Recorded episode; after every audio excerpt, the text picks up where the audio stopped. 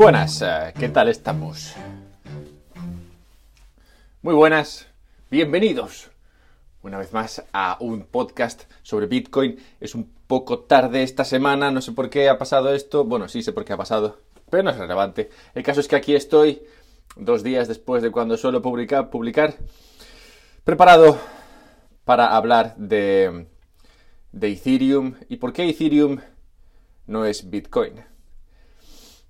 Me, parece una cuestión interesante porque al principio, al principio cuando, cuando Bitcoin empezó a crecer y, surgió Ethereum como, como, competencia, la gente hablaba de la posibilidad de que Ethereum, digamos, le, le, robase la tostada, a, le comiese la tostada a Bitcoin y, y como, no sé, la gente los equiparaba uno al otro, simplemente mirando a la capitalización. Y las historias de ambos son diferentes, por eso me parece que es interesante explicar por qué Ethereum no, no es Bitcoin. No voy, a, este, no voy a meterme en plan a tema plan técnico de oh, pues no, es, no, es, no es Bitcoin porque no hace esto o hace esto de otra manera. No es, no es en ese sentido, es más en un sentido filosófico de por qué Ethereum no es Bitcoin. Tampoco filosófico porque sería un poco aburrido. Digamos que es en mi estilo, en el estilo de este podcast. Un estilo didáctico a la par de entretenido. Si tienes algo en contra del estilo, por favor, encuéntrame en Twitter, arroba alberto-mera, y, cuéntame qué te parece el estilo, o, los temas, o, lo que sea. cuéntame lo que, te apetezca. Y, de paso, ya, ya que estás ahí trasteando por, la, por el internet, puedes también pasarte por, por iTunes y dejarme una review ya que vas por ahí, pues yo que sé, déjame cinco estrellas, ¿no? Qué tontería dejarme menos. Si no usas iTunes, que por lo visto no todo el mundo usa iTunes, sorprendentemente, ya lo sé, sorprendentemente. Si no usas iTunes y usas Spotify, entonces lo que puedes hacer es, no sé, hablarle a tus vecinos, hablarle a tus amigos, hablarle a tu pareja sobre, sobre Bitcoin y lo que significa, no sé, decirles, oye, pues está este podcast y tal que explica los temas así, es bastante dicharachero, fácil de consumir, se entiende. Venga, escúchalo. y así, y así todos, todos ganamos, todos contentos. También he de decir que pronto, pronto ocurrirá esto que estabais esperando. Ya sé que lleváis tiempo pidiéndomelo. Tengo, tengo miles, miles y miles de, de peticiones. La gente a veces se planta delante de mi casa con pancartas pidiéndome por favor que les permita pagar por escuchar el podcast. Ya lo sé, a mí también me sorprendió cuando la gente empezó a pedir esto como, como loca. El podcast va a seguir siendo gratis, claro, pero, pero sí que estoy montando la posibilidad de que, de que me invitéis a algo cada mes, en plan 4 o 5 euros creo que es al mes, así por, por aquello de que, de que podáis retribuirme por este, por este esfuerzo, por este trabajo, por este, por este, por este podcast. Ya sé que, o sea, yo, yo por mí no lo haría, pero, pero como me lo estáis pidiendo, pues os estoy creando la posibilidad de que lo hagáis. Como digo, será, será posible que, lo sigáis escuchando gratis para aquellos de vosotros que no gustáis de pagar a la gente por su trabajo. Pero para los demás que estáis como, como locos y como locas por, eh, por eh, pagar, por escuchar este podcast, por, por contribuir al esfuerzo, por conseguir también un poco, un poco de contenido extra que también, que también habrá pues, eh, pues sí, estoy creando esta posibilidad. Y es un poco cansina, me está costando un poquito más de lo que yo pensaba. No va a funcionar con Spotify de primeras, lo cual es un poco mierda. Bueno, pero, pero está, está pronto, está, está cerca, está cerca. Semana que viene yo creo que ocurrirá. Esto no es, ya sé que esto se parece un poco a, al Proof of Stake de Ethereum. Hablé de esto en diciembre con la idea de sacarlo en enero, estamos en febrero y parece que lo sacaré en marzo. parece un poco, parece un poco como lo de Proof of Stake, en plan, sí, sí, ya, ya mañana, sí, eso. Pero no, esta vez creo que sí. Esta vez creo que, como dicen en Ethereum, en 2020, fijo. en 2020, fijo que ocurre. Bien, vale. Hablando de, volviendo al tema. Vitalik. Vitalik es el cofundador de, Ethereum. Yo diría que es, digamos, el, alma detrás del, del, proyecto. Y entonces es interesante tratar, o explicar, tratar de explicar las razones que le llevaron a crearlo. Y para esto lo mejor es pensar en las diferentes fases que, se viven en cada empleo. Tú habrás tenido un trabajo o dos o tres, quién sabe, pero todos los empleos siguen las mismas pautas, siguen las mismas fases. Digamos que son una especie de, sí, como cuatro etapas que siempre se viven dentro de, dentro de un empleo. La primera etapa es aquella en la cual estás emocionado, o emocionada, quién sabe, por el tema de que vas a empezar un trabajo nuevo, o, un rol nuevo dentro de tu trabajo actual. No sé, y mola, estás ahí como emocionado. Y eso dura, pues, no sé, lo que dura empezar el trabajo, que son, no sé, dos semanas, o así, tres semanas, depende del empleo que sea. Pero sí, tienes esa fase de, emoción. Luego tienes la fase de acojone. Acojone porque empiezas en un nuevo trabajo y a pesar de que pasaste las entrevistas, a, a pesar de que te dijeron que te querían, tú estás ahí sentado el primer día y no ves claro que vayas a ser capaz de sacar el trabajo adelante. Porque es nuevo, es distinto, no sabes si, si lo conseguirás, en plan, Dios santo, estoy preparado para esto, ay, ay, ay, ay, ay, ay. Esa fase dura un mes, dos, tres, depende de cómo de complejo sea el, nuevo empleo, pero sí, al final, pasados dos, tres meses, llegas a la siguiente fase que es, oye, pues ni tan mal. no ha pasado nada, las cosas las voy sacando, voy pillando el tranquillo, conozco a la gente a la oficina, más o menos la cosa va saliendo adelante. Lo cual esta fase puede durar, sí, unos, unos seis meses, hasta que pasados esos seis meses de la tercera fase llegas a la cuarta fase, que es, bueno, vale, esto ya está visto, ¿qué es lo que viene ahora? Porque nos aburrimos fácilmente de, de cualquier empleo, cualquier cosa se vuelve rutinaria pasado un tiempo. Hay empleos que no son tanto, pero la mayor parte de ellos sí que son así. Empleos en los cuales al final llegas a un, punto en el cual sabes lo que hay que hacer. Entonces, todo tan controlado que empieza a ser un pelín aburrido. Si fueses un, si fueses un genio, como Vitalik, yo no sé lo que piensa un genio porque yo no lo sé, pero si fueses un genio yo, yo intuyo que estas fases son incluso más rápidas. Igual estás emocionado, no sé, durante tres o cuatro días, luego estás acojonado durante, no sé, 15 o 20 días, luego estás más tranquilo durante dos meses y enseguida te aburres. Te aburres porque el reto no parece no parece suficiente para la mente de un genio. Y entonces Vitalik, como genio, descubrió Bitcoin, creo que fue en 2011, 2012, no sé, las, las fechas me, bailan un poco. Pero descubrió, descubrió Bitcoin y, le, pareció súper interesante, empezó ahí a, a mirarlo, a, trabajar sobre ello, montó, montó, montó, también o, trabajó también como cofundador, no sé, si lo, si lo montó él o entre varios, lo de Bitcoin Magazine. En general estaba muy, muy metido en todo lo de, lo de Bitcoin, ¿vale? Le, flipaba, estaba ahí metido, trabajaba, ayudaba, digamos, sí, era, era, fue de los primeros en, eh, trabajar en, esto y en, meter en ayudar a que el ecosistema Bitcoin creciese. Y dos años después de, de empezar a esto, presenta la idea sobre, sobre Ethereum, la idea para Ethereum. Y la razón por la que lo hace, yo creo que es porque había llegado a esa última fase. Bitcoin, la, forma en la, que, la forma en la que funciona Bitcoin, el, código detrás de Bitcoin, la flexibilidad que te aporta Bitcoin, no era lo suficiente, no era un reto suficiente para la mente de, Vitalik. De modo que enseguida, bueno, enseguida, dos años después, tuvo la idea de concebir algo, algo nuevo, algo diferente, algo, algo totalmente distinto. Pues Bitcoin fue original. Hablaré de esto un poquito más en el futuro, eh, en el futuro dentro de este podcast, dentro de este episodio. Bitcoin fue original en su creación. Después de Bitcoin vinieron muchos forks, muchos, eh, muchos, eh, muchas blockchains que son como Bitcoin, pero no son, pero no son Bitcoin, ¿vale? Van cogiendo el código de Bitcoin, cambiando una cosa aquí, cambiando una cosa allá, crearon, crearon bastantes de estas monedas.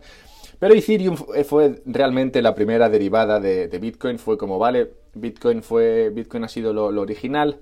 Ahora vamos a crear algo totalmente distinto. El sueño de Ethereum es simplemente ser algo más que una calculadora. Pues una calculadora es básicamente lo que es Bitcoin. es una cosa bastante sencilla. No se le puede meter demasiada. No se le puede meter demasiada flexibilidad, demasiada, demasiada fiesta al, al código a lo que tú quieres meter dentro de, dentro de un bloque. Ahí entra lo que entra y no entra mucho, ni entra nada muy complejo. Es muy básico lo que se puede hacer dentro de esta, dentro de esta computadora virtual descentralizada Chachipiruli, ¿vale? Hablando de Bitcoin. De modo que Vitalik dijo, ¿por qué? ¿Por qué esto? ¿Por qué, ¿Por qué una calculadora solo? En plan, está bien sumar, restar y multiplicar, pero yo querría. Yo querría crear un ordenador global sin censura. Una máquina virtual realmente, realmente potente. Algo así como. Algo así como un. Sí, como, como, como un. Como un iPhone. Pero descentralizado y funcionando en, blockchain sin que sea necesario pedir permiso a nadie y, de, forma autónoma. Bueno, yo qué sé, todo eso. Todo eso fue lo que, lo que en su mente quería, quería crear. Quería, quería, quería crear algo más, más flexible que lo que le permitía Bitcoin. Como digo, es el, es el sueño de una mente de una mente joven y creativa. Es, lo típico que lo típico que, pensarías si fueses un si fueses un genio, hubieses conocido Bitcoin en el principio y hubieses vivido con el iPhone. Lo que, lo que, vamos, yo, me, yo francamente no sé tú, pero yo soy capaz de ponerme en la mente de Vitalik y decir, claro que sí, esto de Bitcoin es un coñazo, lo que mola más sería, lo que molaría más sería crear, pues eso, un sistema operativo como iOS, en el cual, sobre el cual la gente pueda crear aplicaciones y se puedan crear cosas de lo más guays sobre mi protocolo y así, es pues eso, tener una especie de, no sé, de, iPhone descentralizado, chachipiruli, blockchainiano, ¿vale? Y, me lo creo, me lo creo, no sé, yo no, soy, no soy, no soy, no soy ningún genio, pero sí que he sido joven y sí que he nacido, bueno, no nacido, pero sí que, sí que conocí el iPhone relativamente pronto, relativamente pronto, cuando, ¿qué edad tenía yo? Bueno, digamos que tenía, tenía 20, o sea que todavía era 20 algo. todavía era joven, de espíritu, al menos. Y puedo creerme que, que esto fue lo que le pasó a, Vitalik. Conoció, conoció Bitcoin, pasó, las distintas fases del, empleo y como genio dijo, oye, pues aquí yo puedo crear algo más, más guay. Lo cual ha creado dos narrativas dentro de, dentro de Ethereum. La, la narrativa original, lo que, lo que llevó a Vitalik a crear esto, y luego pues todas las demás narrativas que la gente tiene sobre lo que puede llegar a ser Ethereum. Bien, ¿está claro cómo hemos llegado aquí? Entonces, si está claro cómo hemos llegado aquí, parece interesante pensar por qué Bitcoin no cambió. Porque, claro, si Vitalik estaba metido en Bitcoin. Y Vitalik tenía lo de Bitcoin Magazine. Digamos que yo creo que estaba bastante conectado dentro del ecosistema. Y seguro que no tuvo la idea de Ethereum así del tirón. Probablemente las primeras ideas que tuvo fueron, ¿por qué no cambiamos un poco Bitcoin? ¿Por qué no cambiamos cómo funciona Bitcoin para hacerlo más flexible? Y seguramente su pitch, seguramente hizo este pitch a, muchas personas dentro de Bitcoin. Les llegaría y les diría, chicos, ¿qué tal? ¿Cómo estáis? Veréis, he tenido esta super idea. ¿No os parece que Bitcoin a veces está un poco falto de flexibilidad? Digamos que la cadera no, no, funciona como antes. Tampoco como Sergio Ramos ya, le va costando más. ¿Qué pasa? ¿Qué pasa con, ¿No podemos hacer algo un poquito más flexible? ¿No podemos hacer algo un poquito más así alegre? Y la gente en Bitcoin le diría... No. Ah, no. Y déjame que lo piense, mm, no. ¿Por qué? Porque Bitcoin es, en esta historia, es como un viejo casposo, ¿vale? Tenemos el elemento joven, creativo, genial de, Vitalik que conoce Bitcoin y dice, esto podría ser mucho más. Y luego tenemos al viejo casposo que es Bitcoin, donde que, podemos imaginarle como o eso, pues el típico viejo que no quiere cambiar, que es en plan de podría ser mucho más. Y el viejo dice, no, igual podría, pero no quiero. pero no te digo yo que no sea buena idea. Lo que te digo es que no voy a hacerlo. y, y es un viejo casposo y le queremos así. Es importante que Bitcoin sea un viejo casposo. Es importante que Bitcoin, a mi modo de ver, vaya con el no por delante. Porque si Bitcoin quiere ser lo que es Bitcoin, tiene que ir así. Tiene que ser el típico viejo aburrido que no quiere hacer nada ni quiere cambiar nada, quiere las cosas tal y como son, independientemente de si las cosas tal y como son son buenas o son malas. Porque así son las cosas. Y es importante para Bitcoin que, que Bitcoin sea así. Un ejemplo. El dilema del tamaño en los bloques. Todos recordaréis, o igual no lo recordaréis, que hubo bastante rollo con el tema este del tamaño de los bloques. De hecho, es la razón, o una de las razones por las cuales se hizo el fork este de Bitcoin Cash y toda esta mierda, ¿vale? por toda esta mierda me refiero a, Bitcoin Satoshi Vision y todas estas cosas que han salido. bien, pues eh, esto del dilema del tamaño de los bloques eh, se puede reducir a lo siguiente. Le llegan a Bitcoin. Chicos, vamos a cambiar el tamaño de los bloques, que así, no sé, se pueden hacer más cosas. Y la gente de Bitcoin, que no. Que sí vamos a hacerlo, que no, cansino. ¿Por qué no? ¿Por qué no lo hacemos? No lo hacemos, o no, o no tiene sentido hacerlo, porque si tú incrementas el tamaño en el bloque, hay muchas cosas, ¿vale? Pero se puede reducir a dos cosas. Primero, el primer problema de, incrementar el tamaño de los bloques. Las, eh, las comisiones. Tú quieres que cada vez se paguen más comisiones, más fees, por meter transacciones dentro del bloque, ¿vale? Para que se pague más, tiene que haber menos sitio en el bloque. Si tú pones un sitio muy grande, si pones una, es, como, es como un barco, ¿vale? Si es un barco enorme que va, que va de, China a Estados Unidos, no cuesta demasiado pagar por meter ahí tu mercancía. Ahora, si es un barco pequeñito y es el único barco que hay, pues cuesta bastante dinero, porque mucha gente querrá meter ahí su mercancía y, y no hay sitio, así que se, cuesta más. Y es importante que las comisiones vayan subiendo si queremos que esto funcione según el subsidio va bajando. Subsidio va bajando cada vez que hay un halving, como el que hay ahora en mayo. Hablé más de esto en el episodio sobre la escasez, si lo recordáis. Y si no lo recordáis, podéis ir a escucharlo. Bien. Entonces, las fees es importante y que por, eso, por eso es importante que el bloque sea pequeño. Y luego también es importante que el bloque sea pequeño por el tamaño de la cadena. Si tú quieres llevar un nodo, tienes que descargarte toda la cadena y la cadena está compuesta por bloques enormes. Necesitarás una, no sé, pues, una que tu salón sea, no sé, una especie, un servidor enorme, con un montón de servidores, bueno, una, sala con un montón de servidores, solamente para almacenar el, eh, la cadena de bloques hasta, hasta el momento. De modo que eso hace que sea un poquito fastidiado el tema de llevar, de llevar un nodo. Así que sí, son, son simplemente dos razones por las cuales no se puede, no, es buena idea cambiar el tamaño de los nodos. Y de la misma forma, hay muchas razones que explican o que soportan la idea de, de, por qué no es, no es bueno convertir o cambiar Bitcoin para que sea un poquito más flexible. Así que es bueno que Bitcoin vaya con el no por delante. Es, es bueno que Bitcoin diga, cuidadito, yo no quiero cambiar nada. Y si cambio algo, pues será a mi ritmo y cuando yo lo vea claro, ¿vale? Bitcoin se creó así porque así es como había que hacerlo. O sea, Bitcoin se creó, esta es la parte esa que iba a decir, que decía antes que, iba, que hablaría en el futuro. Bitcoin se creó así con un montón de herramientas que se, han ido investigando en el pasado. Se, investigó lo de las criptomonedas, o sea, se, investigó, lo de, las, eh, lo de la criptografía, se investigó lo del proof of work y todo esto y al final una persona o grupo de personas acá Satoshi Nakamoto, llegaron a la conclusión de que poniendo estas cosas, estas piezas juntas, se podía crear Bitcoin y así se creó Bitcoin. Ahora, esto no quiere decir que el modelo, o sea, que Bitcoin se pueda aplicar a otras cosas. Bitcoin vale, el modelo de Bitcoin vale para lo que hace Bitcoin. No sabemos si vale para lo que...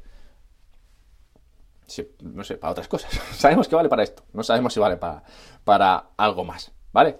Bien. Entonces, recapitulamos. Vitalik llega a Bitcoin, esto está guay, esto está guay, esto está guay. No, no está tan guay, no da tanto juego como, como me gustaría. Vamos a cambiarlo. No, no lo cambiamos. Joder, bueno, pues lo monto por mi cuenta. y se lo monta por su cuenta. Y eso es Ethereum, ¿vale?